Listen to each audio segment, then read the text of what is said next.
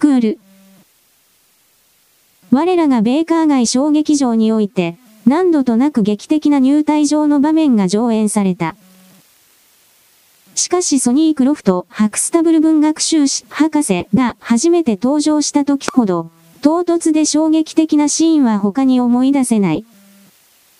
学位が所狭しと並んだ彼の名刺が届けられてから、数秒と経たずに本人が部屋に入ってきた。体が大きく堂々とした態度で、威厳があったので、まるで冷静さと貫禄の化身のようだった。たとえ、部屋に入って扉が閉められるや、いきなりテーブルに当たってよろめいて床に倒れ、気を失って熊皮の暖炉敷物の上に立派な体をぐったりと横たえたとしてもである。私たちはさっと立ち上がった。そしてしばらくの間、人生の大会の遥か枯れ方で突然壊滅的な嵐が吹き荒れたことを物語るこの大きな漂流物を驚きのあまり黙って見つめていた。ホームズは急いで頭にクッションを当てがい、私は唇の間にブランデーを流し込んだ。痛々しく青ざめた顔は苦悩にシワがより、閉じた目のクマは鉛色だった。緩んだ口元は悲しげに垂れ、突き出た顎には髭が伸びていた。カラーとシャツは長旅で汚れ、見事な形の頭は髪がボサボサになっていた。目の前に横たわっていたのは痛ましいばかりに打ちのめされた男だった。どうなんだ、ワトソン？ホームズが尋ねた。極度の疲労だ。おそらくただの空腹と辛労だろう私は弱い幕に指を当てていった。命の流れはかすかで小さかった。イギリス北部のマッケルトンからの往復キックかホームズが時計入れのポケットから引っ張り出していった。まだ12時になっていない。間違いなく朝早い列車に乗ったな。たるんだまぶたがピクピクと動き出し、その後うつろな灰色の目が我々を見上げた。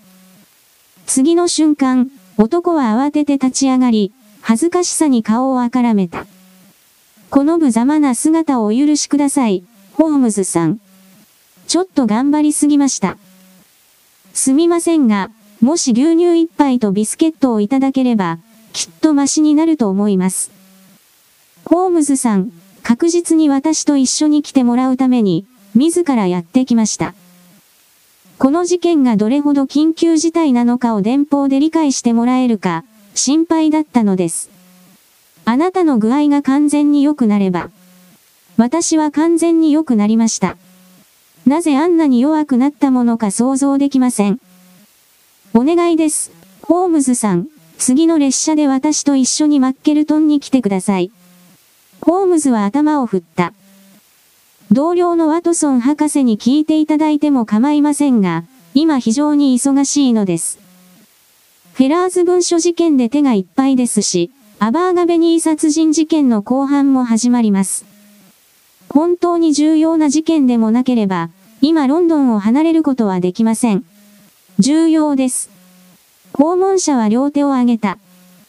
ホールダネス公爵の一人息子の誘拐について、何もお聞きではないのですか？ええ。全閣僚のその通りです。新聞沙汰にならないように努力しましたが、昨夜グローブ紙に噂が乗りました。あなたの耳にはもう届いているかもしれないと思っていました。ホームズは細長い腕をさっと伸ばし、参照辞典の H の巻を取り出した。ホールダネス、第6代公爵、ガーター君少子、数密顧問官アルファベットを半分使ってるな。ベバリー男爵カンマカーストン伯爵親親、何というリストだ。1900年よりハラムシャーの知事。1888年、サー・チャールズ・アプルドアの娘、エディスと結婚。相続人、一人息子、サルタイア教。約25万エーカーの土地を所有。ランカシャーとウェールズの鉱山。住所、カールトン、ハウス、テラス、ホールダネスカン、ハムラシャー、カーストン、キャスル、バンガー、ウェールズ。1872年海軍大臣、主席国務大臣カンマなるほど、なるほど、この人物は間違いなく最も重要なイギリス王室進化の一人だ。最も重要でおそらく最も裕福です。ホームズさん、あなたが引き受ける事件のハードルは高く、仕事のために仕事をすることも厭わないのは承知しています。しかし、これはお知らせしておきます。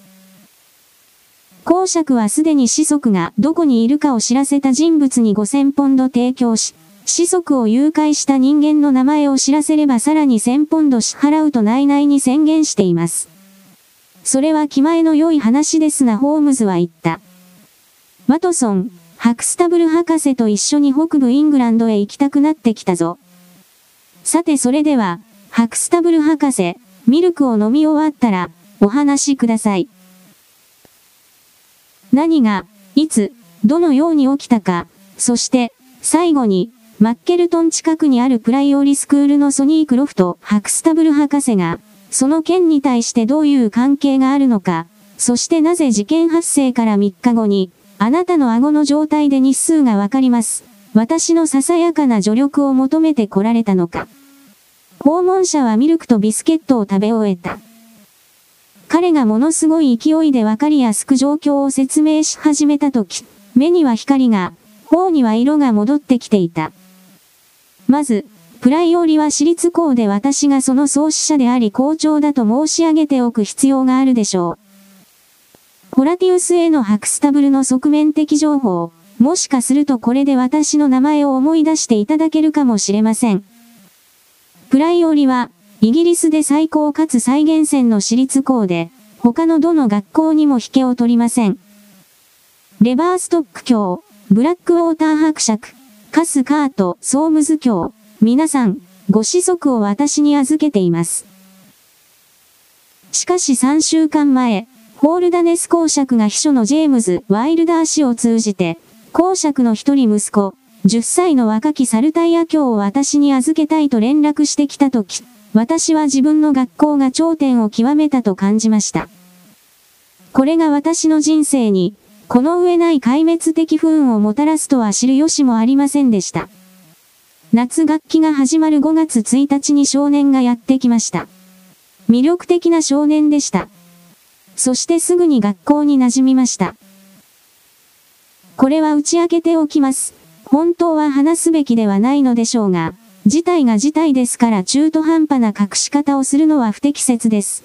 少年は実家では、必ずしも幸せに暮らしてはいませんでした。公爵の結婚生活は円満ではなく、両者合意のもとで、奥様が南フランスに居を構えることになり、事実上終わったというのは、公然の秘密です。この別居はつい先日の出来事でした。そしてこの少年は母親の心情に強く共感していたことが知られています。彼は母がホールダネス館を去ってから塞ぎ込みました。そして公爵が彼を我々の学校に送りたいと思ったのはそのためです。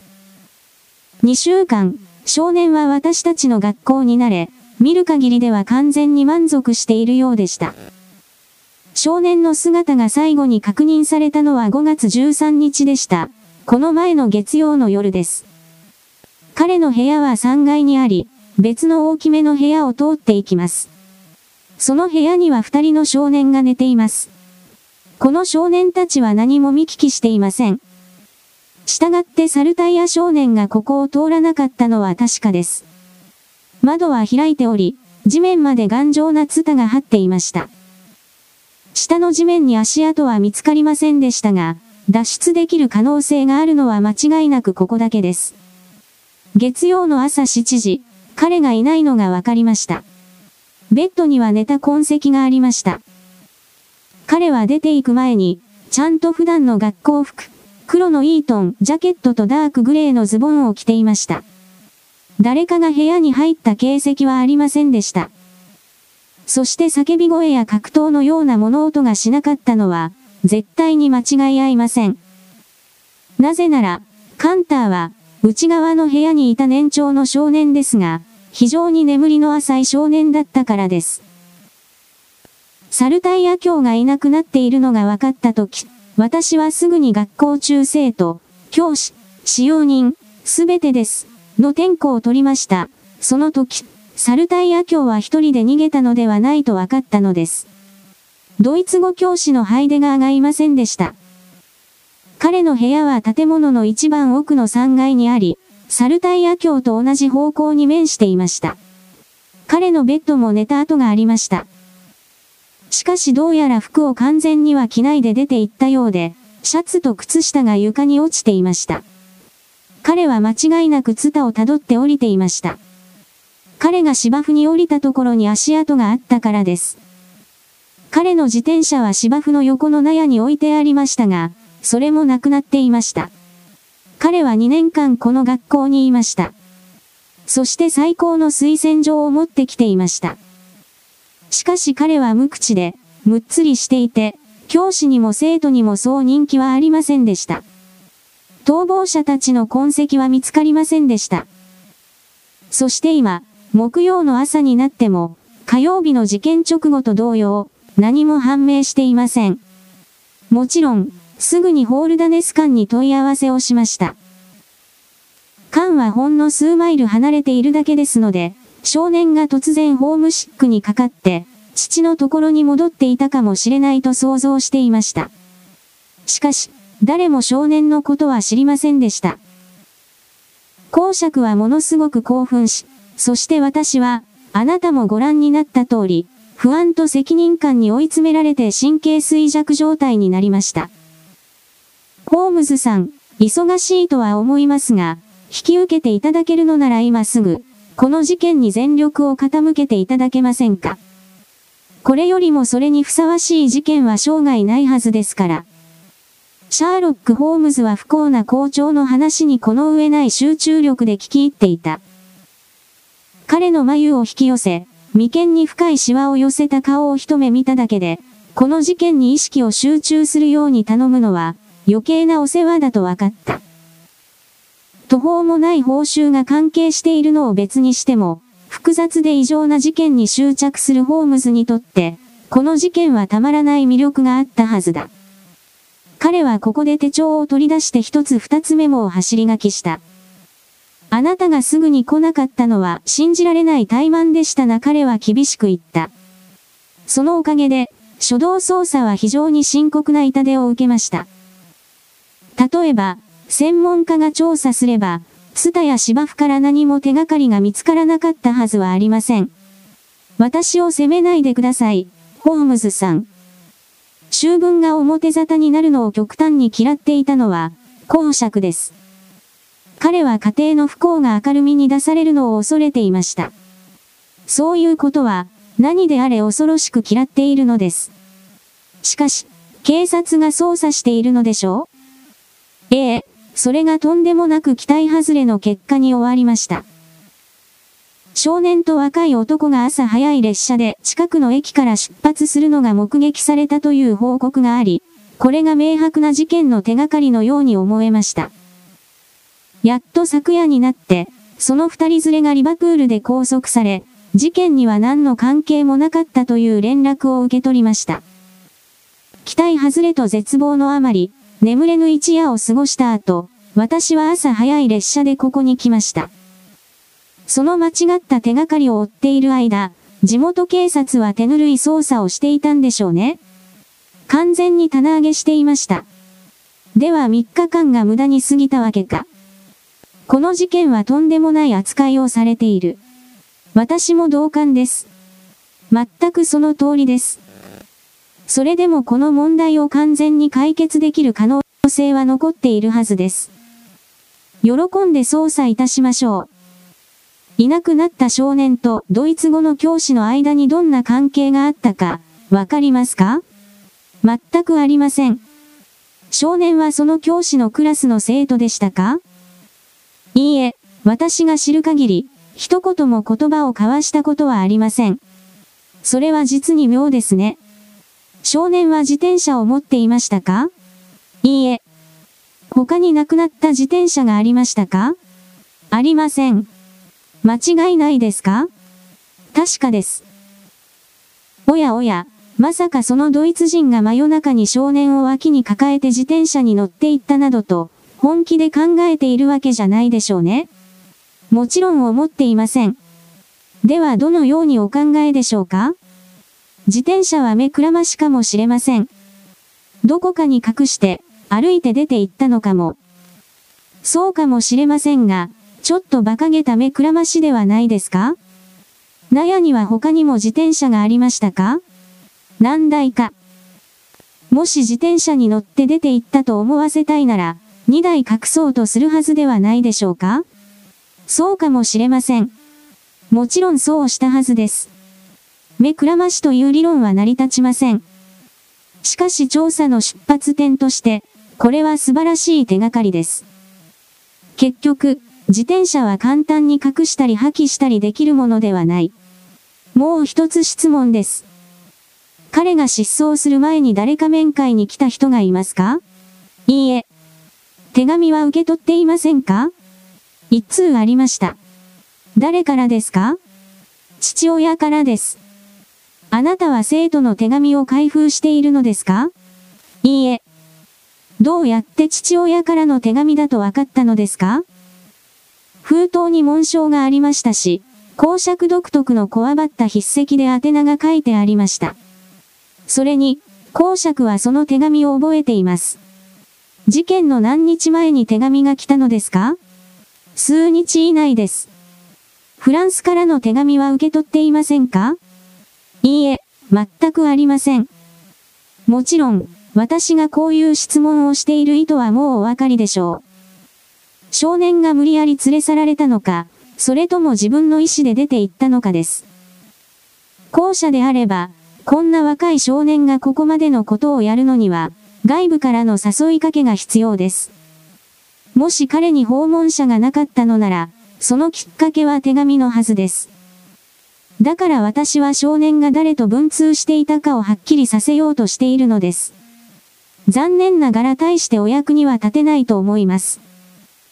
私が知る限りでは、少年が手紙をやり取りしていた相手はただ一人、身の父親だけです。失踪したその日に手紙を送った人物でもあるわけですね。親子関係は非常に親密だったのですか？公爵は誰とも非常に親密にはいたしません。公爵は重大な公的問題に完全に暴殺されており、情緒的な感情は一切排除しています。しかし公爵は公爵なりの方法でご子息にはよくしてきました。しかし、少年は母親の方に気持ちが傾いていたんですね。そうです。彼がそう言ったのですか？いいえ。では、公爵がとんでもない、違います。ではどうやってわかるのですか？公爵の秘書ジェームズ・ワイルダー氏と内密に話をしました。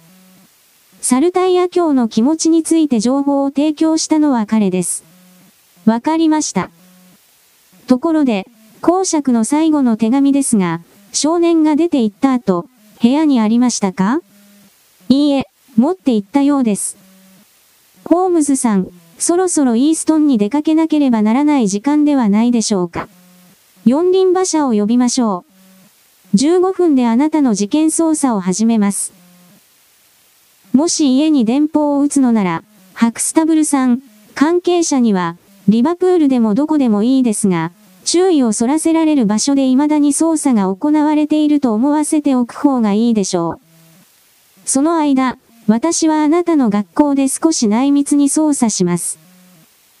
おそらく事件の匂い跡はまだそれほど薄れていないでしょうから、ワトソンと私のような老練な猟犬なら嗅ぎ出せるはずです。その夜、我々はハクスタブル博士の有名な学校があるピーク地方の冷たく清々しい大気の中にいた。学校に到着する頃にはすでに暗くなっていた。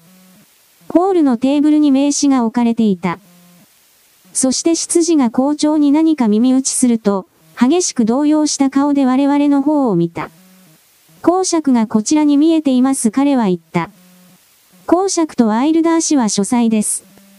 来てください。あなたを紹介します。私はもちろんこの有名な政治家の肖像画をよく見ていたが、実物を目にすると、肖像画とは非常に違っていた。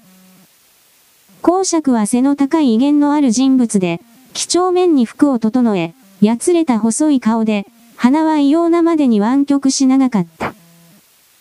燃えるように赤い顎ひげがだんだんと細くなりながら白いベストの上に垂れおり、その円に沿って時計の鎖がキラキラと輝いていた。この赤い顎ひげによって、極端に青ざめた顔色がさらに際立ち、余計にハッとする顔色に見えた。ハクスタブル博士の暖炉前の敷物の真ん中に立って我々を冷酷に見つめていたのは、このような堂々とした貫禄ある人物だった。彼の隣に非常に若い男が立っていた。私は彼が施設秘書のワイルダーだと考えた。彼は背が低く、神経質で用心深く、知的な水色の目とよく動く顔の男だった。辛辣な独断的口調で、すぐに話を切り出したのはこの青年だった。ハクスタブル博士、今朝ここに来たのですが、ロンドン行きを止めるには間に合いませんでした。私はあなたがシャーロック・ホームズ氏を連れて聞きて事件の捜査をさせるつもりで行ったと聞きました。ハクスタブル博士、公爵は何の相談もなしにそんな措置を取ったことを驚いています。警察が失敗したと分かったとき、公爵は警察が失敗したとは全く思っておりません。しかし確かに、ワイルダーさん。よくご存知でしょう、ハクスタブルヒロシ。公爵は何であれ不名誉な噂が表沙汰にならないことを強く望んでおられるのです。公爵はできる限り外部の人間に秘密を明かさないようにされたいのです。それでしたら簡単に取り返しがつきます博士がおどおどした様子で言った。シャーロック・ホームズ氏には朝の列車でロンドンにお帰りいただきましょう。それは無理です、博士。それは無理です。ホームズはこの上なく温和な声で言った。この北方の空気は爽快で心地よいので、私はこの荒野に数日残ってできる限り、調査に先進するつもりです。博士の学校に宿泊させていただくか、村の宿屋を取るかはもちろん博士のご意向次第ですが、不幸な博士が判断に窮し、絶対絶命になっていたのが、私には分かった。赤ひげ公爵がゴングのように低くなり渡る声でこう言ったので、彼は救われた。ハクスタブルヒロシ。君が私に相談するべきだったというのは、私もワイルダー君と同じ意見だ。しかしホームズ氏はすでに秘密を知ったのだから、あえて助力を拒むのはつまらないことだろう。宿屋などに泊まらずとも、ホームズ君、ぜひともホールダネス館に来て泊まっていただきたい。歓迎する。ありがとうございます。公爵閣下。捜査のことを考えると、事件現場に残るのが賢明だと考えています。君の好きなようにするといい、ホームズ君。私やワイルダー君で役に立つなら、何々と聞いてくれ。おそらくいずれ間で公爵と面会する必要が出てくるでしょう、ホームズは言った。とりあえず、ご子息の失踪について何かお考えがあるか、だけ、お伺いできますか？いや、ない。公爵にとって辛いことに触れるのは申し訳ないですが、やむを得ませんので、あえてお伺いします。奥様がこの事件に関与しているとお考えですか？この偉大な閣僚は見てわかるほど躊躇した。そうは思わん彼はついに言った。では、身代金目的で誘拐されたというのが、一番可能性があります。そういう要求は来ていますか？いや。もう一つ質問があります。聞いたところでは、公爵は事件が起きた日に息子さんに手紙を書いていますね。いや、私が書いたのはその前の日だ。その通りです。しかし息子さんが受け取ったのはその当日ですね。そうだ。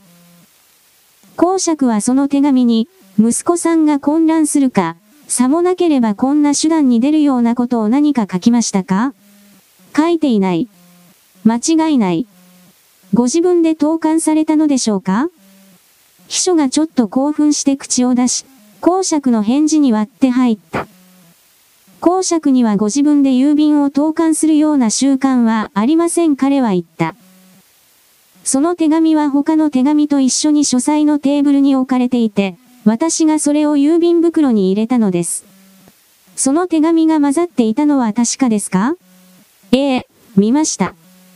その日、公爵は何通りの手紙を書いたのでしょうか？20通か30通だ。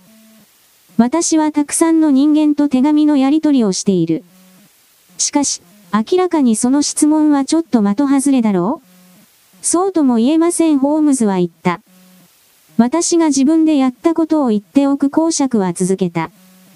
私は警察に南フランスに注意を向けるようにアドバイスした。私はすでに言ったように、妻がそんな恐ろしい行動をけしかけたとは信じていない。しかし息子は非常に頑固な考えを持っていたので、誰かにそそのかされた結果、このドイツ人の助けを借りて妻のところに逃げた可能性はある。ハクスタブル博士、我々はそろそろ缶に戻らせてもらう。ホームズは他に尋ねたいと思う質問があったようだ。しかし公爵は不愛想な態度で、話を打ち切った。極端なまでに貴族的な性格の公爵にとって、最も内密にしたい家族の出来事について見ず知らずの人間と話し合うことは何より意味嫌うべきものだというのは明らかだった。そしてこれ以上新しい質問をされると、彼が公爵の経歴の片隅に入念に隠していたものがさらに暴き出されるのではないかと恐れていたようだ。その夜、我々はハクスタブル博士の有名な学校があるピーク地方の冷たく清々しい大気の中にいた。学校に到着する頃にはすでに暗くなっていた。ホールのテーブルに名刺が置かれていた。そして執事が校長に何か耳打ちすると、激しく動揺した顔で我々の方を見た。公爵がこちらに見えています彼は言った。公爵とアイルダー氏は書斎です。来てください。あなたを紹介します。私はもちろんこの有名な政治家の肖像画をよく見ていたが、実物を目にすると、肖像画とは非常に違っていた。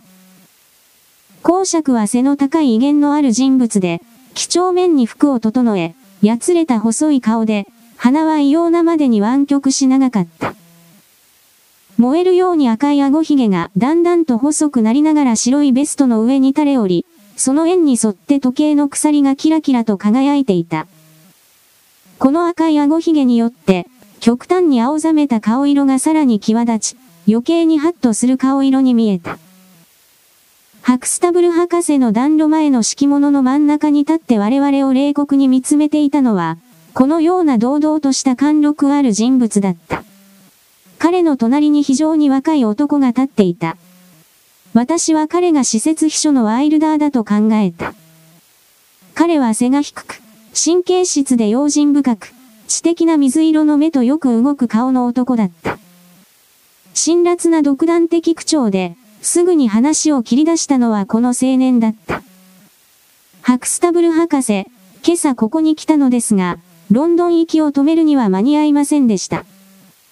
私はあなたがシャーロック・ホームズ氏を連れてきて事件の捜査をさせるつもりで行ったと聞きました。ハクスタブル博士、公爵は何の相談もなしにそんな措置を取ったことを驚いています。警察が失敗したと分かったとき、公爵は警察が失敗したとは全く思っておりません。しかし確かに、ワイルダーさん。よくご存知でしょう、ハクスタブルヒロシ。公爵は何であれ不名誉な噂が表沙汰にならないことを強く望んでおられるのです。公爵はできる限り外部の人間に秘密を明かさないようにされたいのです。それでしたら簡単に取り返しがつきます博士がおどおどした様子で言った。シャーロック・ホームズ氏には朝の列車でロンドンにお帰りいただきましょう。それは無理です、博士。それは無理です。ホームズはこの上なく温和な声で言った。この北方の空気は爽快で心地よいので、私はこの荒野に数日残ってできる限り、調査に先進するつもりです。博士の学校に宿泊させていただくか、村の宿屋を取るかはもちろん博士のご意向次第ですが、不幸な博士が判断に窮し、絶対絶命になっていたのが、私には分かった。赤ひげ公爵がゴングのように低くなり渡る声でこう言ったので、彼は救われた。ハクスタブルヒロシ。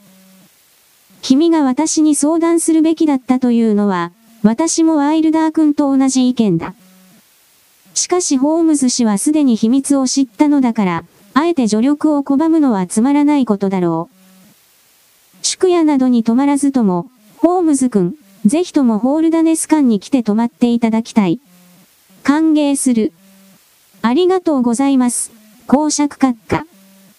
捜査のことを考えると、事件現場に残るのが賢明だと考えています。君の好きなようにするといい、ホームズ君。私やワイルダー君で役に立つなら、何々と聞いてくれ。おそらくいずれ間で公爵と面会する必要が出てくるでしょうホームズは言った。とりあえず、ご子息の失踪について何かお考えがあるか、だけ、お伺いできますか？いや、ない。公爵にとって辛いことに触れるのは申し訳ないですが、やむを得ませんので、あえてお伺いします。奥様がこの事件に関与しているとお考えですか？この偉大な閣僚は見てわかるほど躊躇した。そうは思わん彼はついに言った。では、身代金目的で誘拐されたというのが、一番可能性があります。そういう要求は来ていますか？いや。もう一つ質問があります。聞いたところでは、公爵は事件が起きた日に息子さんに手紙を書いていますね。いや、私が書いたのはその前の日だ。その通りです。しかし息子さんが受け取ったのはその当日ですね。そうだ。公爵はその手紙に、息子さんが混乱するか、さもなければこんな手段に出るようなことを何か書きましたか？書いていない。間違いない。ご自分で投函されたのでしょうか？秘書がちょっと興奮して口を出し、公爵の返事に割って入った。公爵にはご自分で郵便を投函するような習慣はありません彼は言った。その手紙は他の手紙と一緒に書斎のテーブルに置かれていて、私がそれを郵便袋に入れたのです。その手紙が混ざっていたのは確かですか？ええ、見ました。その日、公爵は何通りの手紙を書いたのでしょうか ?20 通か30通だ。私はたくさんの人間と手紙のやり取りをしている。しかし、明らかにその質問はちょっと的外れだろう？そうとも言えませんホームズは言った。私が自分でやったことを言っておく公爵は続けた。私は警察に南フランスに注意を向けるようにアドバイスした。私はすでに言ったように、妻がそんな恐ろしい行動をけしかけたとは信じていない。しかし息子は非常に頑固な考えを持っていたので、誰かにそそのかされた結果、このドイツ人の助けを借りて妻のところに逃げた可能性はある。ハクスタブル博士、我々はそろそろ缶に戻らせてもらう。ホームズは他に尋ねたいと思う質問があったようだ。しかし公爵は不愛想な態度で、話を打ち切った。極端なまでに貴族的な性格の公爵にとって、最も内密にしたい家族の出来事について見ず知らずの人間と話し合うことは何より意味嫌うべきものだというのは明らかだった。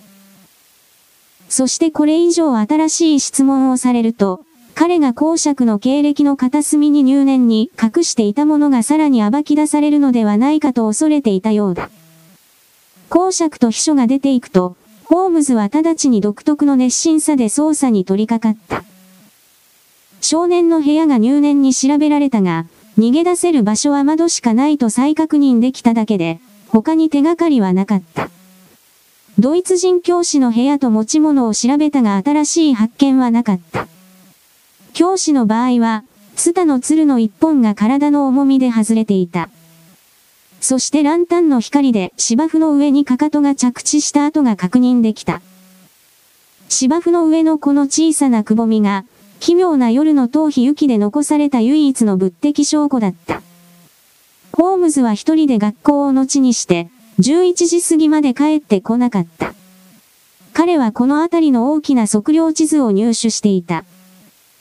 そしてそれを私の部屋に持ってきてベッドの上に広げ、真ん中にランプを置くと、それを見ながらタバコを吹かし始めた。そして時々煙が出ているパイプの吸い口で興味を持った対象を指した。この事件はだんだん面白くなってきた。ワトソン彼は言った。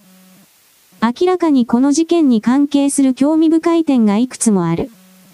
まず最初に、この場所の地理的特徴を理解しておいてくれ。我々の捜査と非常に密接な関係があるかもしれん。この地図を見てみろ。この黒い四角がプライオリスクールだ。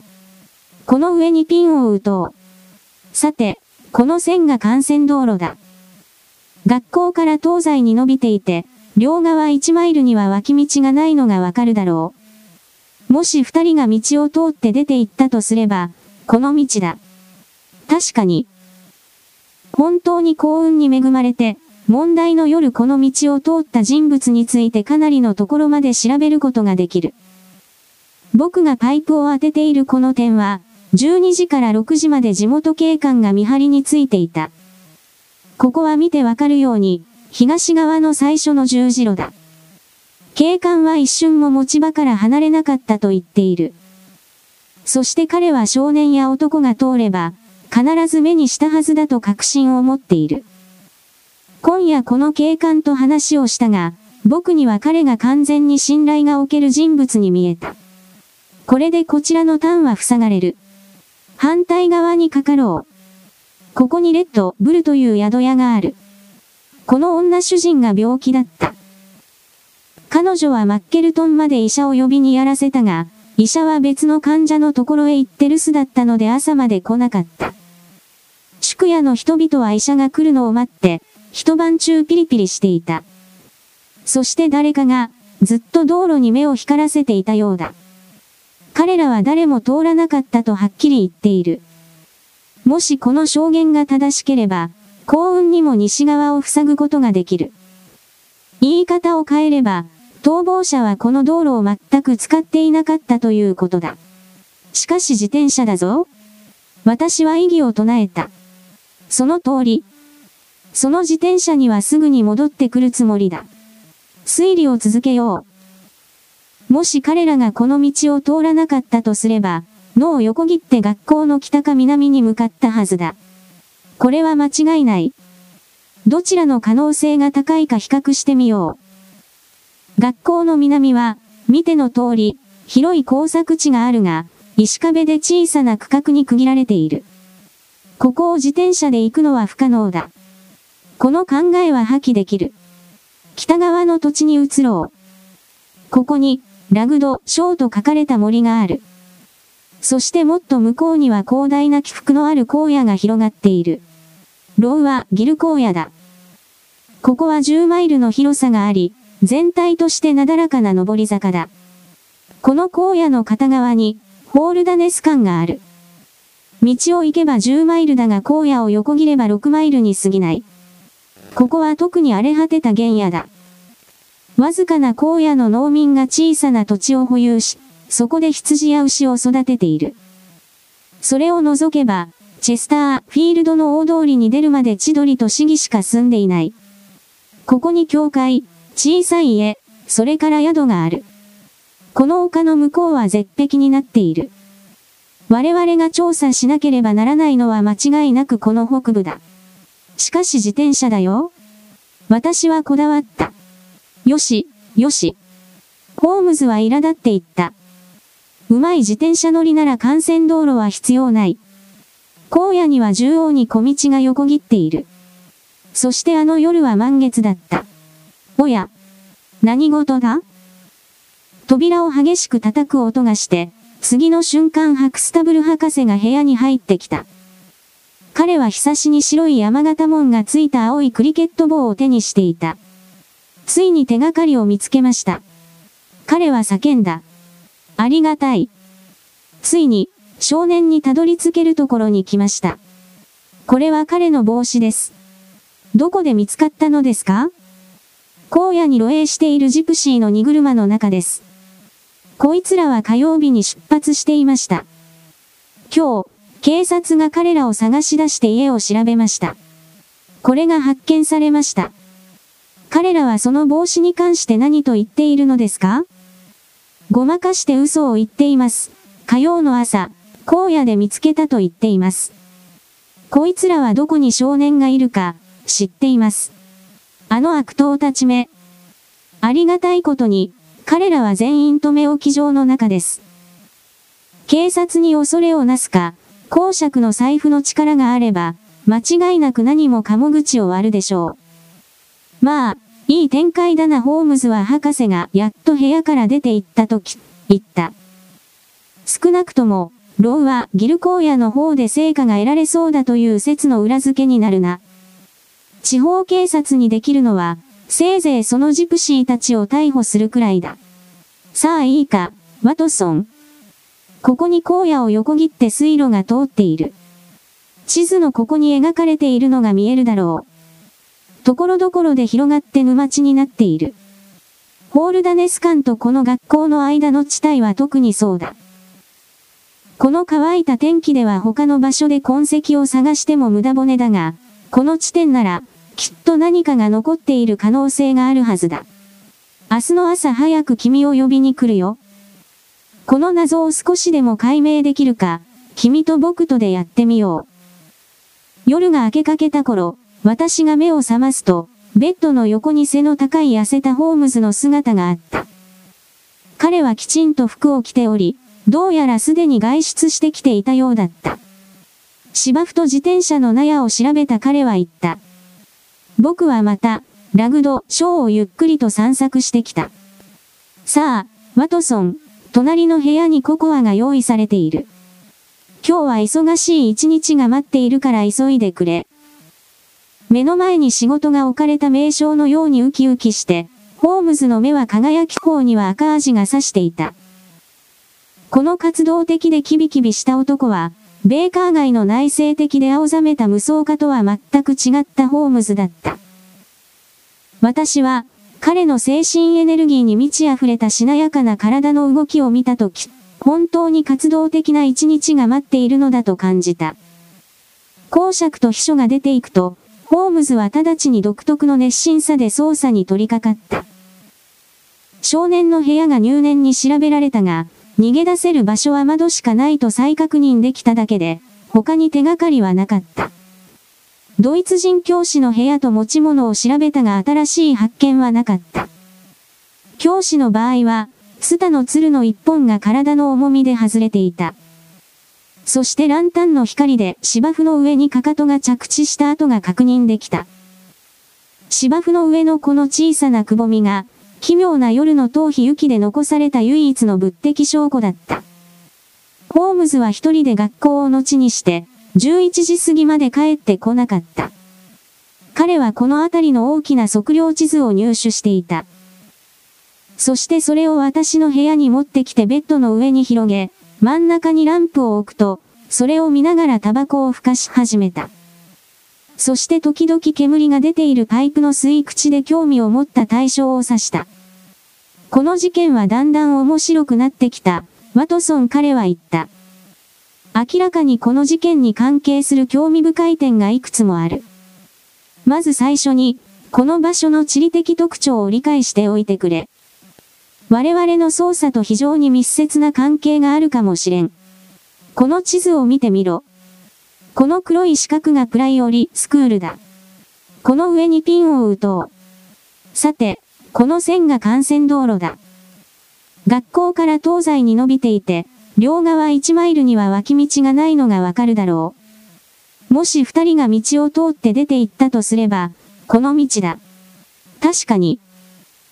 本当に幸運に恵まれて、問題の夜この道を通った人物についてかなりのところまで調べることができる。僕がパイプを当てているこの点は、12時から6時まで地元警官が見張りについていた。ここは見てわかるように、東側の最初の十字路だ。警官は一瞬も持ち場から離れなかったと言っている。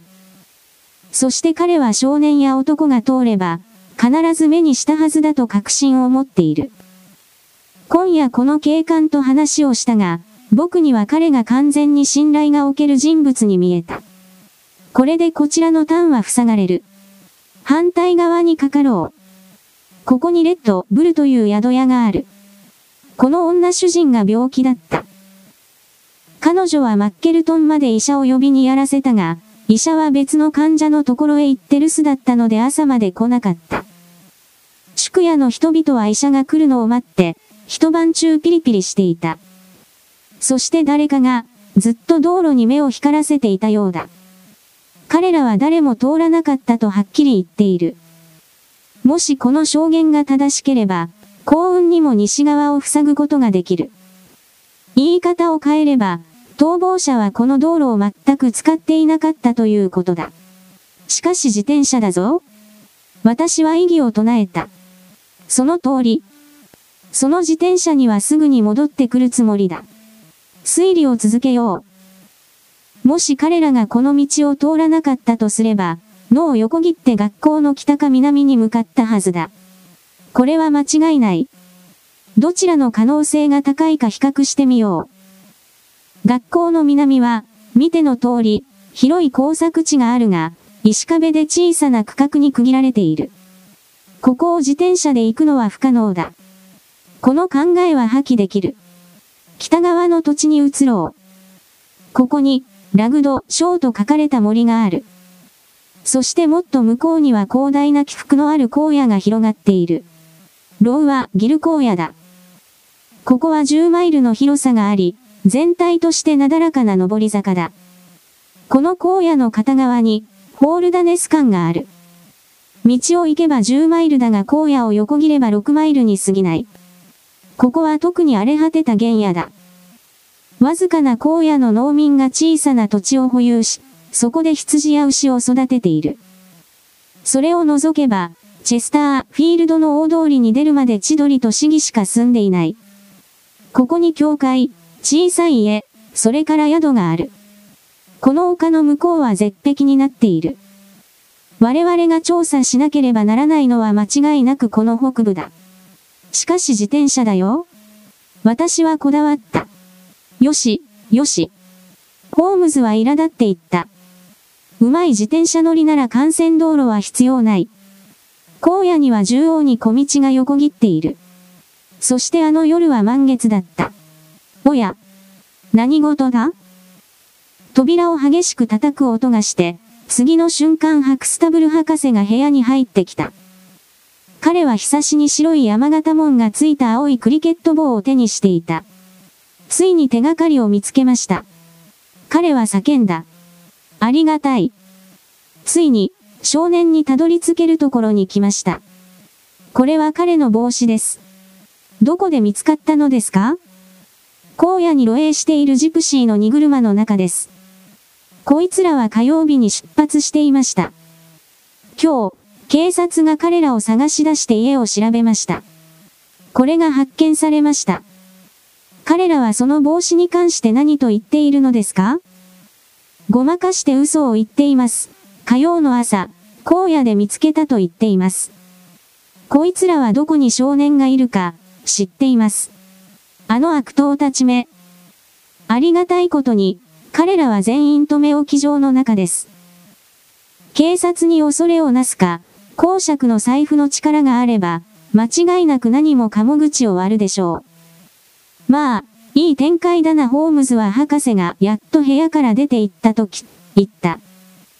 少なくとも、ローはギル荒野の方で成果が得られそうだという説の裏付けになるな。地方警察にできるのは、せいぜいそのジプシーたちを逮捕するくらいだ。さあいいか、ワトソン。ここに荒野を横切って水路が通っている。地図のここに描かれているのが見えるだろう。ところどころで広がって沼地になっている。ホールダネス間とこの学校の間の地帯は特にそうだ。この乾いた天気では他の場所で痕跡を探しても無駄骨だが、この地点なら、きっと何かが残っている可能性があるはずだ。明日の朝早く君を呼びに来るよ。この謎を少しでも解明できるか、君と僕とでやってみよう。夜が明けかけた頃、私が目を覚ますと、ベッドの横に背の高い痩せたホームズの姿があった。彼はきちんと服を着ており、どうやらすでに外出してきていたようだった。芝生と自転車の納屋を調べた彼は言った。僕はまた、ラグド、ショーをゆっくりと散策してきた。さあ、ワトソン、隣の部屋にココアが用意されている。今日は忙しい一日が待っているから急いでくれ。目の前に仕事が置かれた名称のようにウキウキして、ホームズの目は輝き方には赤味が差していた。この活動的でキビキビした男は、ベーカー街の内省的で青ざめた無双家とは全く違ったホームズだった。私は、彼の精神エネルギーに満ち溢れたしなやかな体の動きを見たとき、本当に活動的な一日が待っているのだと感じた。しかし、それはこの上なくがっかりする結果で始まった。大きな期待を胸に、我々は無数の羊道が交錯する小豆色をした泥炭の荒野に繰り出し、学校とホールダネス間の間で湿地帯となっていた広いライトグリーンの地域に到着した。もし少年が家に向かっていたら、間違いなくここを通ったはずだ。そして何の痕跡を残さずにここを通り過ぎることはできなかった。しかし、少年とドイツ人の痕跡は見つけられなかった。ホームズの顔がどんどんと曇り、彼は苔が生えた地面の泥汚れを一つ残らず熱心に観察しながら湿地帯の円を早足で歩いた。羊の足跡がたくさんあり、何マイルか歩くと、ある地点で牛の足跡が見つかった。それ以外には何もなかった。僕は間違っているのかどこまでもうねっていく荒野の広がりを陰鬱に見渡して、ホームズが言った。その下の方に別の湿地があるな。この湿地との間が細くなっている。やあ、やあ、やあ。ここでは何があるかな？私たちは狭い道が黒い帯になっている場所に来た。その真ん中の濡れた地面の上にはっきりと自転車の跡があった。やったな。私は叫んだ。見つけたぞ。ホームズは頭を振った。彼の顔は喜ぶというよりも、当惑死別のものを期待しているようだった。確かに自転車だが、探している自転車ではない彼は言った。僕は42種類のタイヤの跡を詳しく知っている。これは、見ての通り、ダンロップで、次当てが1箇所ある。ハイデガーのタイヤは縦筋が残るパルマー製だ。数学教師のエイブリングは、はっきりとそう断言した。だからこれはハイデガーの残した後ではない。では少年のものか？もし彼が自転車を持っていたことを証明できれば、その可能性はある。しかしこの後からそれを証明することはできない。このタイヤ跡は見ての通り、学校の方向から来た自転車によって付けられたものだ。向かっていたのかもしれんぞ。いや、いや、ワトソン。比較的深く沈み込んでいるのが、もちろん、体重が乗る跡、輪だ。ところどころに前輪がつけたもっと浅い跡を横切って消している場所が見て取れる。これは間違いなく学校の方からやってきた。これが我々の調査に関係があるかないかはわからないが、これ以上進む前に、この後を逆向きに辿ってみよう。我々はそのようにしたが、数百ヤードを行って荒野の沼地の部分から出た地点で後を見失った。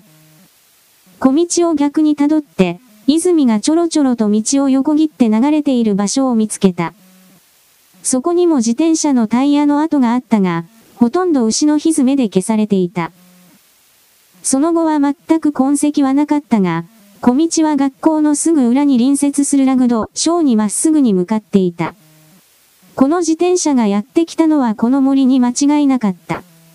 ホームズは大きな岩に腰をかけ両手に顎を乗せた。私が葉巻を2本吸い終わるまで、彼は動かなかった。よし、よし彼はついに言った。もちろん、ずる賢い奴なら後をごまかそうとして自転車のタイヤを変える可能性もある。そんなことを考える奴こそ、相手にとって不足がないというものだ。この問題そのままにしておいて、もう一度沼地に戻ろう。まだ調べていないところがたくさんある。我々は荒野の沼地の周辺に沿って体系的な調査を続けた。そして我々の忍耐はたちまち見事な成果を上げた。沼地の株をちょうど横切るようにぬかるんだ小道が通っていた。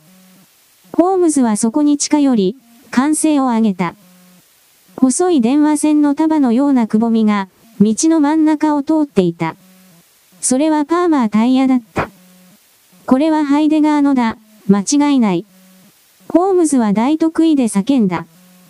僕の推理は極めて確かだったようだな、ワトソン。おめでとう。しかしまだ先が長いぞ。道から離れて歩くようにしてくれ。さあ、後をたどろう。すぐに後が消えているんじゃないかと心配だな。しかし進んでいくと、荒野のこの辺りは柔らかい地面になっていて、確かに後はよく見失ったものの、また見つけることができた。見たかホームズは言った。ここで間違いなく焦ってペダルを漕いでいるな。絶対に確かだ。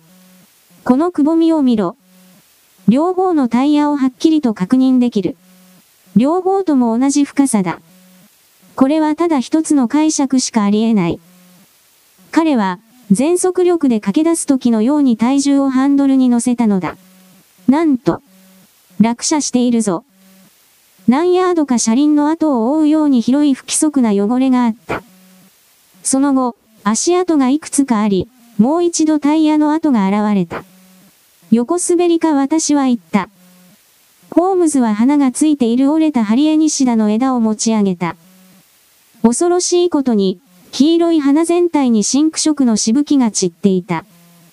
道の上にも、そしてヒースの間にも、固まった血の黒いシミがあった。いかん。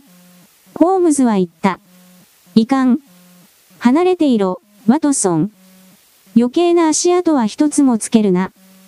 ここで何が読み取れるか？彼は落ちて怪我をした。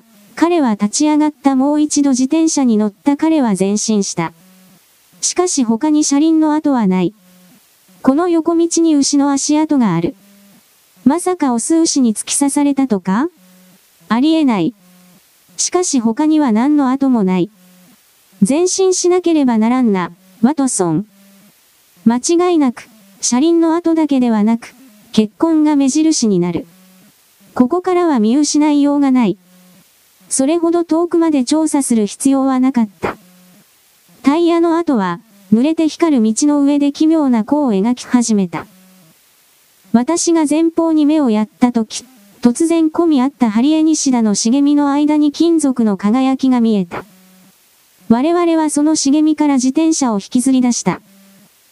パーマーのタイヤを吐き、片方のペダルが曲がり、前の部分全体が恐ろしく血にまみれていた。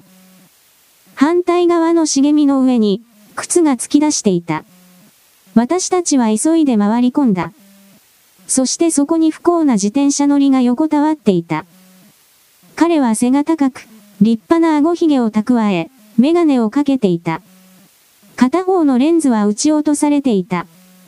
彼の死因は、頭の恐ろしい一撃だった。頭蓋骨の一部が陥没していた。こんな傷を負った後も前進できたのは、この男の体力と勇気が並外れていたことを物語っていた。彼は靴を履いていたが靴下はなかった。そして開いたコートからその下の余儀が見えていた。これは間違いなく、失踪したドイツ人教師だった。ホームズは死体を丁寧にひっくり返し非常に入念に調べた。その後彼はしばらく座って一心に考えていた。彼の眉間のシワから、この不気味な発見で、調査は大して進展していないと考えていることが見て取れた。どうしたらいいか、ちょっと判断が難しいな、ワトソン彼はついに言った。僕の気持ちとしてはこの調査を続行したい。素で多くの時間を失っていて、もう一刻も無駄にはできない。一方で、我々は警察にこの発見を通報して哀れな男の死体を回収するように取り計らう義務がある。私が戻って知らせようか？しかし僕は君に来て手助けしてもらう必要があるんだ。ちょっと待った。あそこで泥炭を掘っている人がいる。あの男をここへ連れてきてくれ。それから彼に警察の案内役をさせよう。私は農夫を連れてきた。そしてホームズはこの怯えた男にメモを持たせてハクスタブル博士のところへ送り出した。さあ、ワトソン彼は言った。今朝二つの手がかりを見つけた。一つはパーマーのタイヤをつけた自転車で、それがどこにたどり着いたかは見ての通りだ。もう一つは、次当て付きダンロックタイヤを履いた自転車だ。これを操作する前に、すでに判明したことをまとめよう。そしてそれをしっかり活用し、偶然の要素から本質的なものを絞り込んでみよう。まず最初に、僕はこの少年が明らかに自分の意思で出て行ったという点を強調したい。手引きする人間がいたかはわからないが、少年は自分で窓を降りて出て行った。これは確かだ。私は同意した。さて、ここで、この不幸なドイツ人教師について考えよう。少年は逃げ出した時、きちんと服装を整えていた。つまり、少年は事前に計画を知っていたことになる。しかしこのドイツ人は、靴下を履かずに出て行った。間違いなく、何かに気づいてすぐに行動を起こしたわけだ。間違いないな。なぜ出て行ったのだろうか？その理由は、寝室の窓から少年が逃げるのを目撃し、少年に追いついて連れて帰ろうと思ったからだ。彼は自分の自転車をつかみ、少年を追いかけた。そして追跡中、彼は死んだ。そのようだな。これからが、僕の考えの重要な点だ。成人男性が年少の子供を追いかける場合、普通なら走って追いつけると考えるはずだ。しかしこのドイツ人はそうせず、自転車に向かう。このドイツ人が自転車を漕ぐと、ものすごく速かったらしい。もし少年が何か素早い方法で逃げるところを目撃していなかったら、彼は自転車に乗らなかったはずだ。別の自転車か。再構成を続けてみよう。彼が死んだ地点は、学校から5マイル離れている。だが、射殺されたのではない。ここが大事な点だ。拳銃なら少年でも致命傷を与えられるかもしれないが、実際は、かなり腕力のある人間に強打されたのが死因だ。ということは、この少年には逃亡時、誰かと一緒だったことになる。そして、逃げ足は非常に速かった。周りから一目置かれる自転車乗りが追いつくまで、5マイルもかかっているわけだから。その後、殺害現場周辺の地面を調査してみて、見つかったものは何か？牛の足跡が少し、それだけだ。僕は遠くまで、周りを徹底的に調査したが、50ヤード以内には道さえない。もう一人の自転車乗りは、この殺人事件については関与できなかったし、そもそも人間の足跡が全くない。ホームズ私は叫んだ。それは不可能だ。見事だ。彼は言った。その言葉がこの問題の解決に一番役立つ。僕が説明したことは不可能だ。従って僕はどこかで間違った説明をしている。だが君も自分の目で見ただろう。どこか間違いがありそうなところはないか？自転車が倒れて、頭蓋骨を骨折した可能性はないか？チッチオビデか、ワトソンお手上げだ。ち、ち、もっとややこしい事件を解決してきたはずだ。少なくとも材料はいっぱい手にしている。もしそれを利用できればだがな。では行こうか。パーマータイヤの方は調べ尽くしたから、次当てのあるダンロックタイヤの方で何が明らかになるか、見てみよう。私たちはタイヤの跡を見つけると進行方向にかなりの距離を追跡した。しかしすぐに荒野は上り坂となってヒースが茂っている長い湾曲部へ続き、水路は終わった。これ以上、タイヤの跡が残っていることは期待できなかった。ダンロックタイヤの跡が最後に見つかった地点からは、約数マイル左に風格ある塔がそびえ立っているホールダネス間へ行ったのか、正面に見えるチェスターフィールド幹線の位置を示す低い灰色の村へ行ったのか、判断はできなかった。扉の上に統計の看板がある不気味で汚らしい宿に近づいたとき、ホームズは突然うめき声を上げ、私の肩を掴んで体を支えた。彼は足首をひどく捻挫して、自分ではどうすることもできなくなってしまった。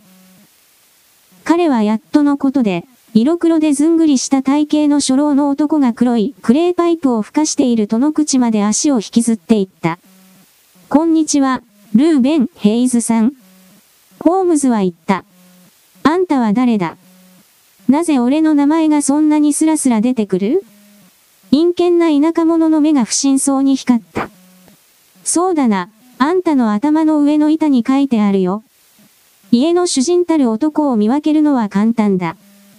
厩舎に馬車のようなものは置いてないかな？ああ、ないな。僕は足を地面につけられないくらいなんだ。つけなければいいさ。しかし歩くことができんのだ。じゃ、片足飛びだな。ルーベン・ヘイズの態度は上品には程遠かったが、ホームズは見事な快活さで受け止めた。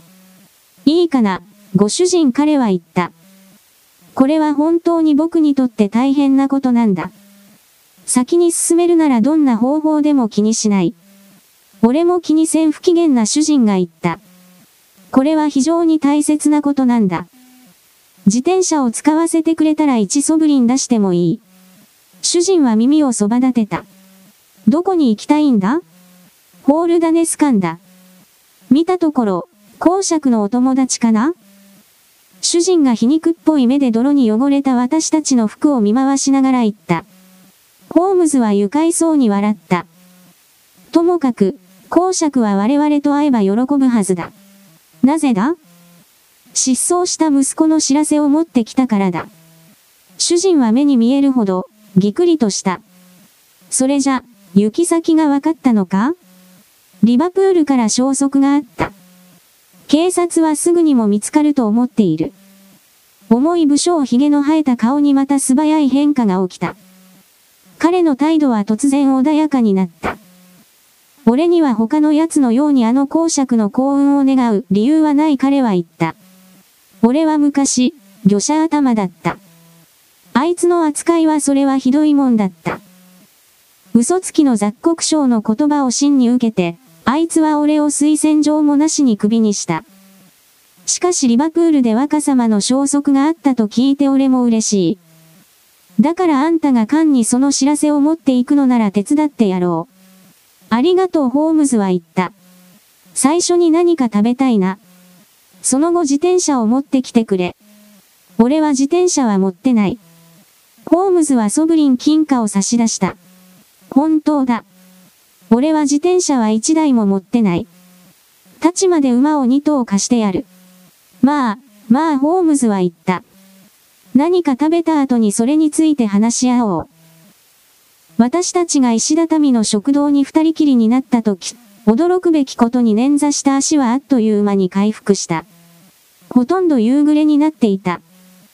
そして我々は早朝から何も食べていなかったので、時間をかけて食事をした。ホームズは考え込んでいた。そして1、2度、彼は窓際まで歩いて行って熱心に外を眺めた。それは無作しい中庭に面していた。一番向こうの隅に単野場があり、小汚い少年が働いていた。反対側は厩舎になっていた。ホームズは窓まで行っては帰りを繰り返して、また席に戻った。その時彼は突然大きな叫びを上げて椅子から立ち上がった。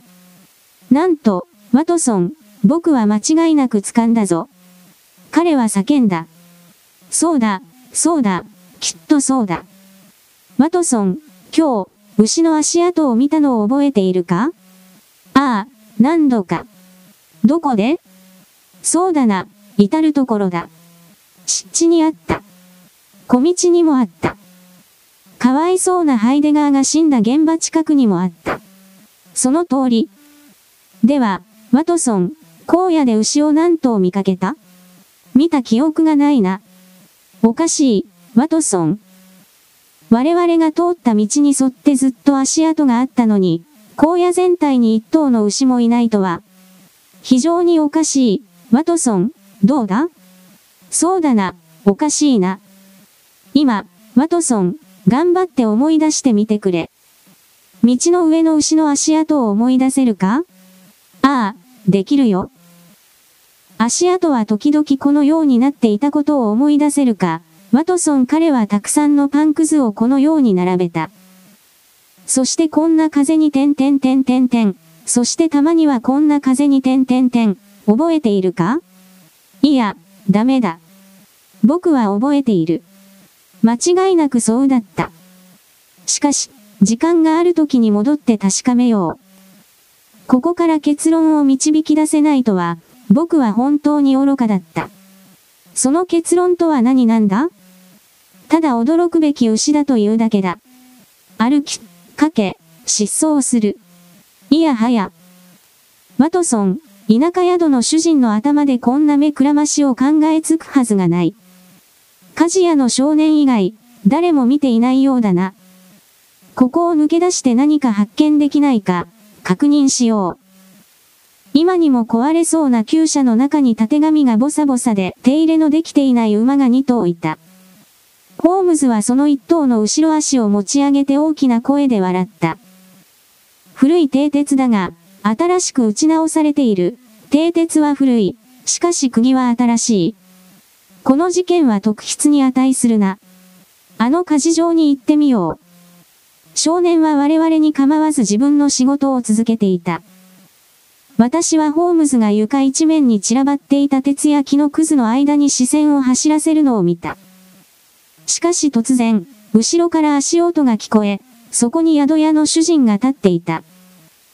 太い眉が残忍な目に覆いかぶさりそうになり、日に焼けた顔は激しい怒りに震えていた。彼は短い金属ヘッドがついた杖を手にしていた。そしてものすごく脅迫的な態度で迫ってきたので、私はポケットにある拳銃の手触りを感じてほっとした。忌々しいスパイ目。男は叫んだ。そこで何をしているんだ？どうしたんです？ルーベン・ヘイズさんホームズは冷静に言った。何か見つけられて困るものでもあるみたいに思われますよ。男は激しい努力で自制すると、不気味な口元を緩ませて、嘘くさい笑いを作った。それは睨みつける顔よりもなお恐ろしかった。俺の単野上で何を見つけようと構わん彼は言った。しかしいいか、俺は許可なく自分の土地を人がうろつくのは気に入らんのだ。だからお前たちがさっさと感情を払ってここから出て行ってくれれば、ありがたいな。わかったよ、ヘイズさん、悪気はないんだホームズは言った。君の馬を見せてもらっていたんだが、結局歩こうと思う。そんなに遠くないだろうしね。立ちの門まで2マイル足らずだ。左手の道だ彼は私たちが家を出て行くまでむっつりした目で見つめていた。そう遠くまで歩いていかなかった。カーブに隠れて主人から我々が見えなくなった瞬間、ホームズが立ち止まったからだ。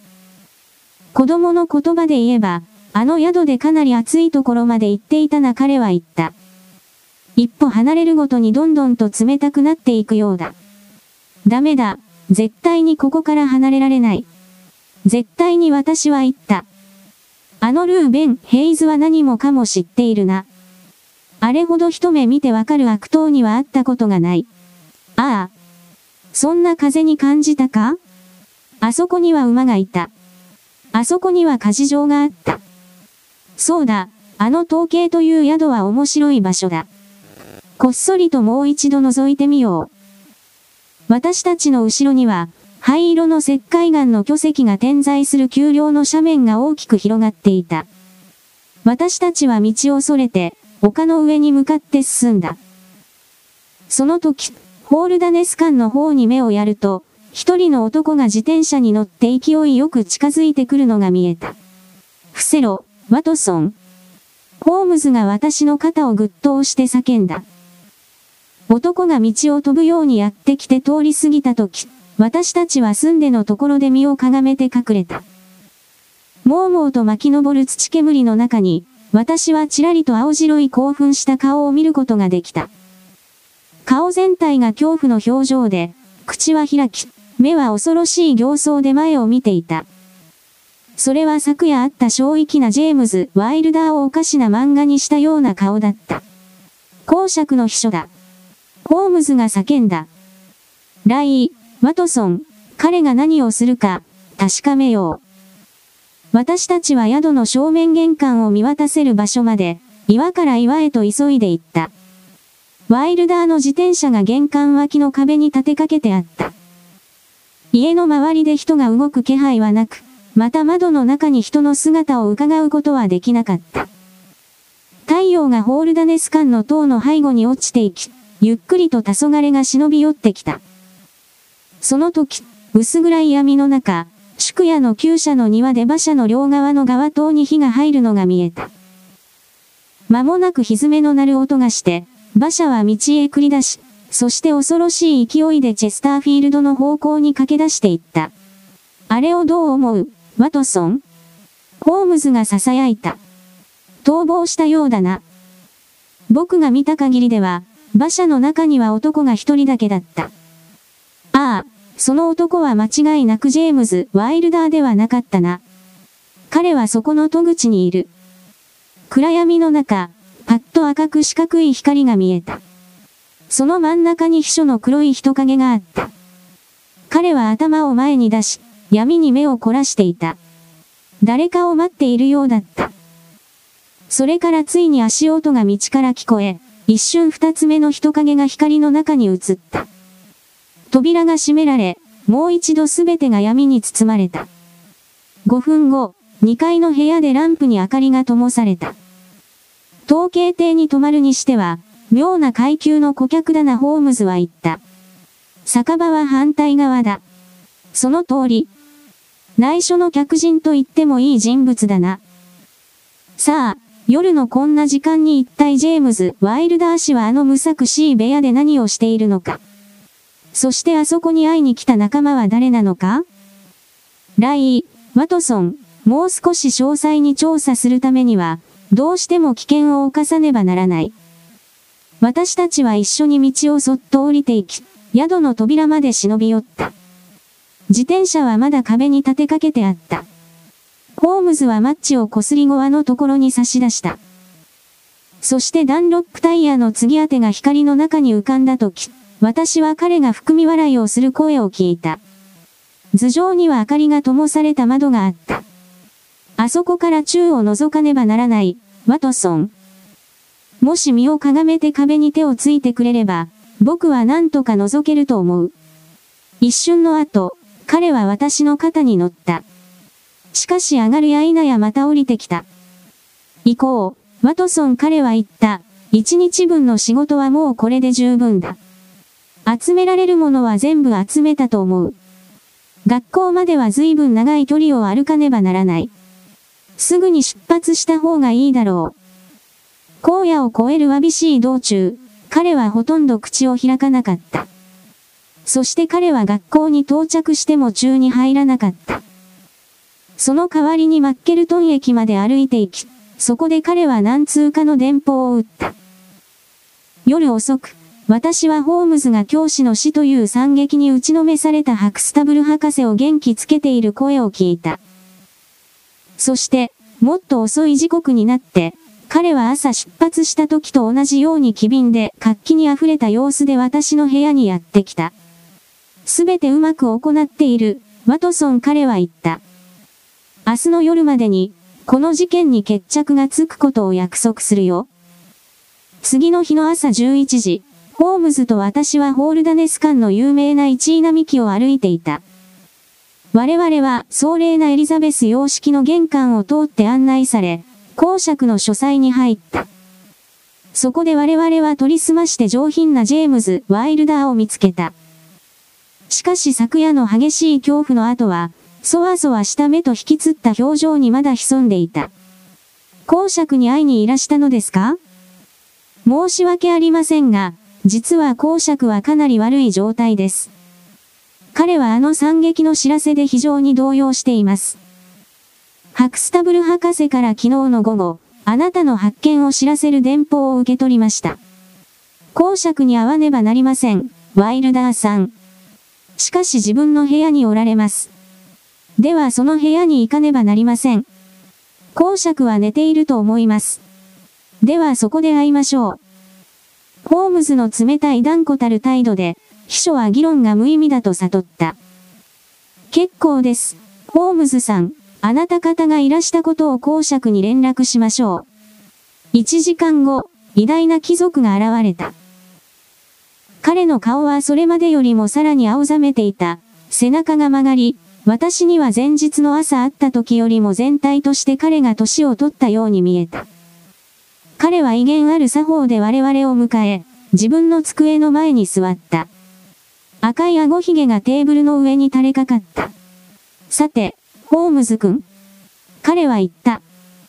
しかしホームズは主人の椅子の側に立っていた秘書をじっと見ていた。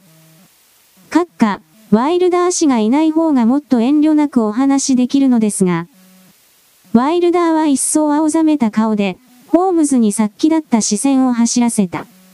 もし閣下がお望みなら、よし、よし、お前は下がれ。さあ、ホームズ君、君は何を言いたいのだ？ホームズは席を外した秘書が扉を閉めるまで待った。実は、閣下彼は言った。仲間のワトソン博士と私は、ハクスタブル博士からこの事件に報奨金がかけられていると伺いました。これを閣下自身から直接確認したいのですが、間違いない、ホームズ君。その額は、もし聞いた通りであれば、あなたのご子息の居場所を連絡した者に5000ポンドですか？その通りだ。そしてご子息を拉致した犯人の名前を教えた者にはさらに1000ポンドですか？その通りだ。後者の項目にはご子息を連れて逃げた人物だけではなく、現在ご子息を交流している共謀者たちも間違いなく含まれますね。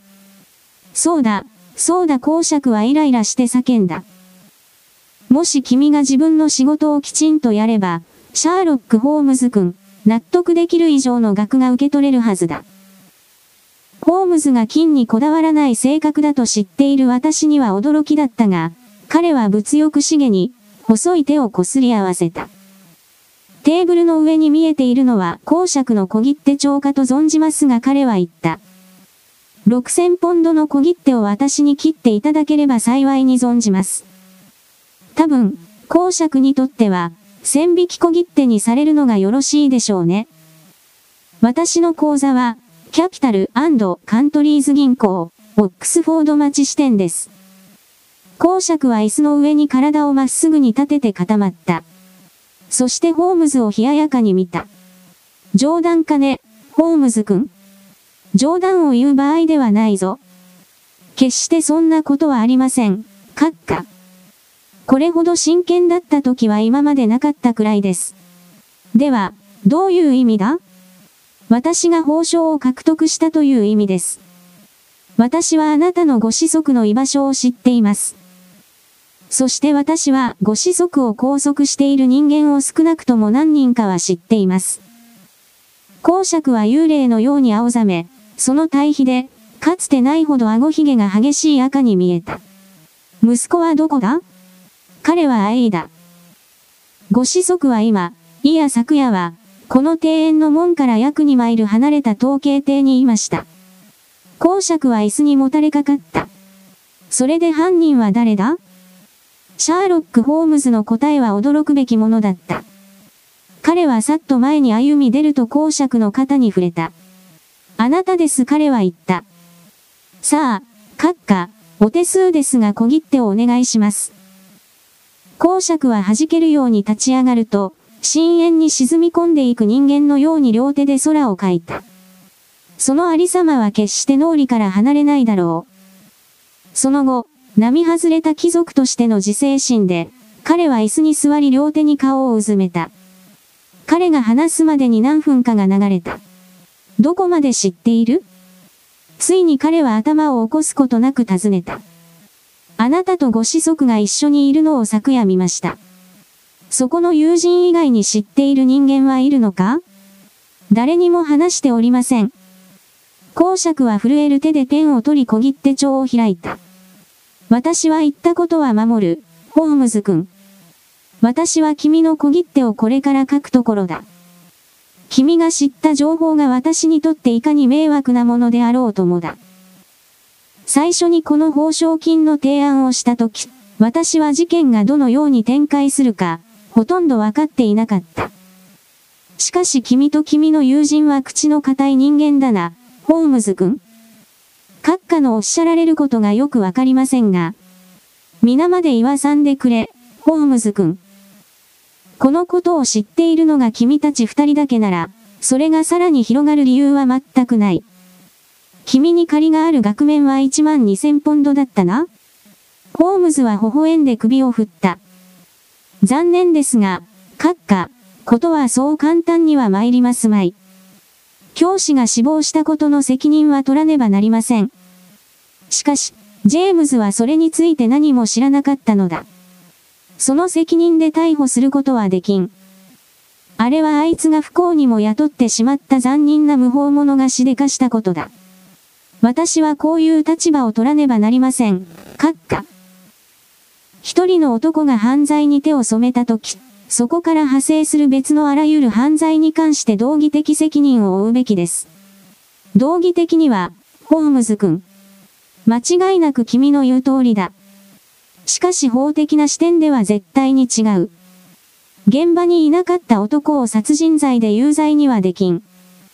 それに彼は殺人を君たちと同じように意味嫌っているのだ。彼がその殺人を聞いた瞬間、彼は私に全てを打ち明けた。彼は恐怖と自責の念でいっぱいになったのだ。あの殺人者と完全に手を切るまでに1時間も無駄にはしなかった。ああ、ホームズ君、君は彼を救わねばならん。君は彼を救わねばならん。絶対に君は彼を救わねばならん。公爵は何とか自制しようという最後の努力をかなぐり捨て、顔を引きつらせ、握りしめた拳を狂ったように振り回して部屋を歩き回っていた。ついに彼は自分を取り戻し、もう一度机の前に座った。他の人間に話す前にここに来た君の行動には感謝する彼は言った。少なくとも、ここで恐ろしいスキャンダルをどこまで穏便に済ませるか、話し合うことができる。その通りです、ホームズは言った。ただ閣下、それは閣下と私たちの間に一切隠し事がない場合にのみ可能ではないでしょうか。私はできる限り、閣下のお役に立ちたいという気はあります。しかしそのためには、事件の状況がどのようなものか隅から隅まで知っておく必要があります。あなたの話がジェームズ・ワイルダー氏のことを指していて、彼が殺人犯でないということは了解しています。そうだ、殺人犯は逃げた。シャーロック・ホームズは静かに微笑んだ。閣下はどんな小さな私の評判もほとんど耳にされていないようですね。そうでなければ、そう簡単に私の手を逃れられるなどという想像はしなかったはずです。私の通報で昨夜11時、ルーベン・ヘイズはチェスターフィールドで逮捕されました。今朝学校を出る前に地元警察署長から電報を受け取りました。公爵は椅子にもたれかかってホームズを驚きの目で見つめた。君はとても人間とは思えない能力を持っているようだ彼は言った。ではルーベン・ヘイズは捕まったのか？それを聞いて本当にありがたい。もしそれがジェームズの運命に影響を与えなければだが。あなたの秘書の？いや私の息子だ。驚愕の表情を見せるのはホームズの番だった。それは全く知りませんでした。閣下。もっと詳しくお話をお伺いしたいのですが。これからは、君には何も隠し立てはしない。ジェームズの愚行と嫉妬がもたらしたこの絶望的な状況下では、いかに私にとって苦痛であっても、すべて打ち明けることが最善の方法だという君の意見に同感だ。私がまだ非常に若かった頃だ。ホームズ君、私は生涯で一度しか経験したことのない恋愛をした。私はその女性に結婚を申し込んだ。しかし彼女はそんな結婚は私の経歴に傷をつけるという理由で拒んだ。もし彼女が生きていれば、私は決して他の女とは結婚しなかっただろう。彼女は死に、一人の子供が残された。私はその子を彼女のために可愛がり世話をした。私は表立って父親と認めることはできなかったが、彼に最高の教育を受けさせ、そして成人してからは、私の側に置いた。彼は不意をついて秘密を聞き出した。そしてそれからというもの、私が彼の面倒を見るのも、私にとって忌まわしいスキャンダルを巻き起こせるという自分の力も、当然の権利のようにみなしてきた。彼の存在は私の結婚生活の不幸な結果に何らかの影響を与えていた。とりわけ彼は私の若い後と息子を最初から毛嫌いした。それもネチネチした像だ。こうした環境下なのに、それでも私がジェームズを家に置いていたわけを君が聞きたくなるのも道理だ。私はこう答えよう。それは彼の顔に母親の面影を見ることができたからだ。そして彼女を愛すればこそ、私は長い苦しみを終わらせることができなかったのだ。彼を見ていると、愛おしい彼女のあらゆる仕草が私の記憶に蘇ってきた。私は彼を追い払うことができなかった。しかし私は彼がアーサーに、サルタイア教だが、危害を加えることを非常に恐れた。それで安全のためにアーサーをハクスタブル博士の学校に入れたのだ。ジェームズはこのヘイズという男と知り合いになった。なぜならこの男は私の沈借人で、ジェームズが取り次ぎをしていたからだ。この男は元から悪党だった。しかし、信じられないことにどこかで馬が合い、ジェームズは彼と親しくなった。彼はいつも下劣な人間と付き合うのが好きだった。ジェームズがサルタイア教を誘拐すると決めたとき、彼はこの男の力を借りた。私が最後の日にアーサーに手紙を書いたことを覚えているだろう。ジェームズはその手紙を開け、アーサーに学校の近くにあるラグド、ショーという小さな森の中で、会いたいという手紙を入れた。彼は妻の名前を使って子供をおびき寄せた。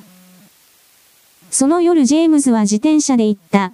ここからは、彼自身が私に告白したことをそのまま話している。そして彼は森の中で会ったアーサーに言った。アーサーの母親が会いたがっていて、荒野で彼を待っている。そしてもしアーサーが深夜、この森に戻ってくれば、馬に乗った男がいるので、母親のところに連れて行ってくれるだろう。かわいそうにアーサーはこの罠にかかった。彼は約束通り出かけ、そして予備の馬を連れたこのヘイズという男を見つけた。アーサーは馬に乗り、彼らは一緒に出発した。どうやら、これはジェームズが昨日聞いたばかりだが、彼らは追跡されたようだ。それでヘイズは追跡者を杖で撃ち、その怪我が元で男は死んだ。ヘイズはアーサーを彼の宿屋の統計艇に連れて行き、そこで彼を2階に監禁した。世話はヘイズ夫人に任された。彼女は親切な女性だが、残忍な夫の完全な支配下にあった。さて、ホームズ君、これが私が2日前に初めて君と会った時の事件の状況だ。私は君と同じように真実を知らなかった。君はジェームズがこんなことをした動機は何かと尋ねるだろう。私はこう答えよう。彼がアーサーを憎むのは、理屈では説明のつかない狂気の要素が大きかったのだ。彼の見方からすれば、私の財産をすべて相続するのは、彼一人であるべきで、それを不可能にする法律をひどく憤慨していた。同時に、彼にははっきりした動機が一つあった。彼は私が原始相続を破棄するように絶望していた。そして私ならやろうと思えばできると考えていた。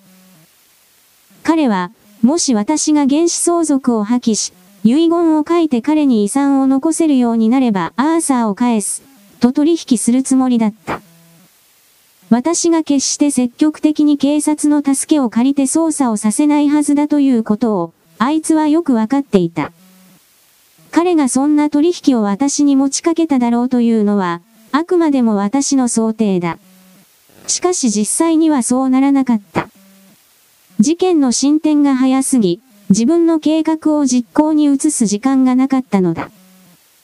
彼の邪悪な計画をすべてダメにしたのは、君がこのハイデガーという男の死体を発見したことだ。ジェームズはそれを聞いて恐怖に駆られた。その一報が届いたのは昨日、我々が一緒に書斎に座っている時だった。ハクスタブル博士が電報を送ってきたのだ。ジェームズは悲嘆と同様に我を失い、それが私の疑念を、それはずっとくすぶっていたのだが、直ちに確信へと変えた。そして私は彼を問い詰めた。彼は自ら全てを打ち明けた。その後、彼は下劣な共犯者が警察から逃れる時間を稼げるように、私にあと3日間黙っていてくれと懇願した。私はその懇願に譲歩した。私がいつも譲歩してきたように。そしてジェームズはすぐに統計艇へと急いで行き、ヘイズに警告して逃亡の手助けをした。私は外が明るいうちは、噂が立つことを恐れて、そこに行くことはできなかった。しかし夜が来ると直ちに私は愛しいアーサーに会うため、一目散に出かけた。アーサーは無事だった。しかしアーサーは恐ろしい殺人を目撃し、言葉で言えないほど怯えていた。私は約束に従い、それは私の気持ちには大いに反したが、アーサーをヘイズ夫人に託してそこに3日間置いておくことに同意した。殺人を犯した男の名前を伏せたまま、警察にアーサーの見つかった場所を連絡することは明らかに不可能だった。そして私にはとても考えられなかった。どうしてあの殺人犯が私の不幸なジェームズを破滅に陥れることなく黙って罰を受けるだろうか。君は率直に話すように求めた、ホームズ君。そして私は君の言う通り、遠回しなことを言ったり隠し立てしようとは一切せずに全てを話した。その代わり、君も私に対して率直に話してくれ。そうしましょうホームズは言った。まず第一に、閣下、私はあなたにこう言わねばなりません。あなたは法的な観点から見て、非常に深刻な立場に立たされています。あなたは重罪を見逃した。そしてあなたは殺人犯の逃亡を手助けした。ジェームズ・ワイルダーが彼の共犯者の逃亡を手助けするために持っていった金は、閣下の財布から出たものだということは疑いようがないからです。公爵は頭を下げて認めた。これは、実に非常に深刻な事態です。私の考えではもっと咎められるべきは、閣下、ご子息をあの巣窟に3日間も閉じ込めておくというあなたの態度です。きちんと約束をして。こんな連中との約束が何になりますか？ご子息がまたどこかに連れ去れ去られないという保証は何もないのですよ。罪を犯した年上の息子の機嫌を取るために、あなたは罪もない若い子息を切迫した無用の危険にさらしたのです。これこそ最も不誠実な行動です。誇り高きホールダネスの領主は、自分の公爵邸でこんなにもたしなめられることに慣れていなかった。広い額に血が昇ったが、両親の呵責で何も言葉は出なかった。お助けしましょう。しかし条件はただ一つ。それはベルを鳴らして重木を呼び、私に自由に命令させることです。一言も話さず、公爵は電動ベルのボタンを押した。使用人が入ってきた。喜んでくれホームズは言った。若主人が見つかった。これは公爵のおぼし飯だ。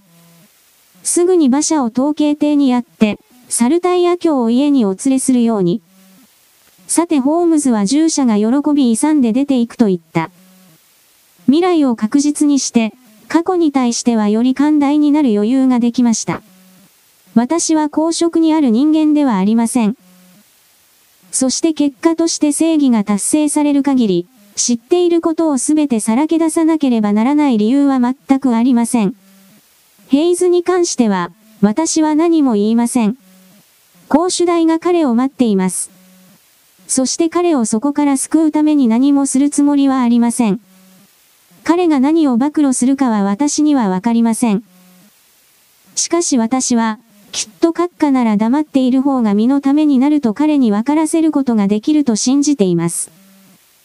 警察の観点からすれば、彼は身代金目的で少年を誘拐したということになるでしょう。もし警察がそれ以上気づかないなら、私がもっと視点を広げろと進めなければならない理由はありません。しかし、私は閣下に忠告申し上げたい。ジェームズ・ワイルダー氏が今後もあなたの家にいるのは、ただ不幸を招くだけです。それはよくわかっている、ホームズ君。すでに手はずは整えてある。彼は私の元を永遠に去り、オーストラリアに幸運を求めて旅立つことになる。そうでしたら、閣下、閣下も結婚生活の不幸の原因に彼の存在があるとおっしゃっていたので、奥様にできるだけの償いをして、極めて不幸な形で壊れた関係を何とか修復なさるように提案させていただきたい。それもすでに準備している、ホームズ君。今朝妻に手紙を書いた。それでしたらホームズは立ち上がりながら言った。ワトソンと私は、北部へ小旅行に出かけて、いくつかいい結果をもたらしたことを嬉しく思えるでしょう。もう一つ、小さいことですが、私が解明したいことがあります。このヘイズという男は馬に蹄鉄をつけていました。牛の足跡を真似た蹄鉄です。彼がこんなに見事な細工を思いついたのはワイルダー氏に聞いたからでしょうか？公爵は非常に驚いた顔で、一瞬立ち止まって考えた。その後彼は扉を開け、博物館のような内装を施した大きな部屋に招き入れた。彼は片隅にあるガラスケースに案内し、説明文を指さした。これらの蹄鉄はこのように書いてあった。ホールダネス館の堀から発掘されたものである。これらは馬に使われるものだが、追跡者から逃れるために鉄製の下部は具蹄の形になっている。これらは中世のホールダネス略奪王のものだと想定されている。ホームズはケースを開け、指を濡らして蹄鉄に沿ってこすった。真新しい泥汚れが薄く指についた。ありがとうございます彼はガラス戸を元に戻しながら言った。これは私が北部で見た2番目に興味深いものです。それで、1番目は？ホームズは小切手を畳んで慎重に手帳に挟んだ。私は貧乏な人間です彼は言った。そして、愛おしそうに手帳をポンと叩くと、内ポケット深くまで押し込んだ。